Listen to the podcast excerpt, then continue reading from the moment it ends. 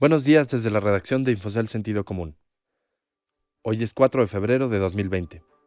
Bienvenidos a la edición de apertura de Al Día.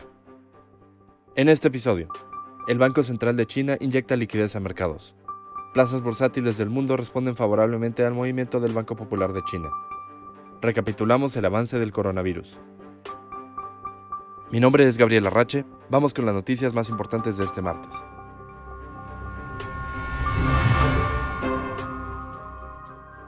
Los mercados en México regresan a operar hoy, luego de un fin de semana largo en una jornada de ganancias, impulsada por las medidas que tomó el Banco Central de China para dinamizar la economía y evitar una contracción por la propagación del nuevo coronavirus.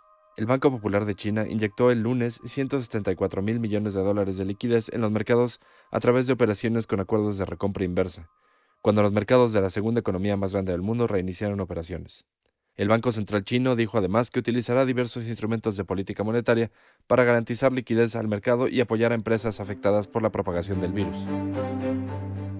Las operaciones en Asia tuvieron ganancias en las plazas bursátiles de Hong Kong, Japón y China, donde el índice Shanghai Composite subió 1.34% luego de perder 8% al inicio de la semana. Por su parte, las bolsas europeas avanzaban a media jornada en los mercados de Alemania, Francia y Reino Unido. En Wall Street, los futuros del índice industrial Dow Jones también operaban en terreno positivo, al subir 1.26%, y los del S&P 500 aumentaban 1.3%, mientras que los del tecnológico Nasdaq incrementaban 0.1%. Finalmente, en las divisas, el dólar operaba con un avance de 0.08%, en tanto que el peso ganaba terreno frente al dólar al cotizar en 18.71 unidades por divisa estadounidense ante un mayor apetito al riesgo.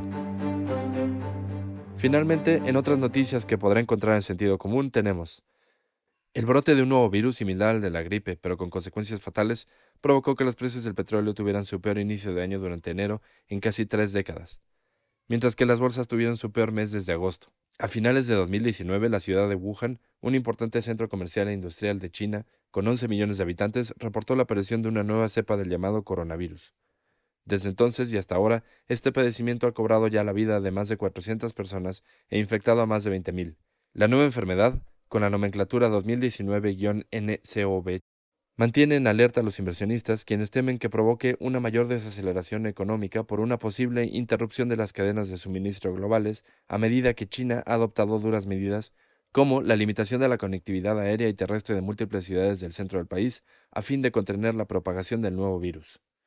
Tal escenario ha complicado el panorama de los mercados financieros que, por lo general, están fuertemente correlacionados con el desempeño económico. Eso es todo por el momento. Pueden leer más acerca de esta y otras historias en la terminal de Infocel y en sentidocomún.com.mx. No se olviden de consultar la edición de cierre de este podcast hoy por la tarde. Que tengan un excelente día.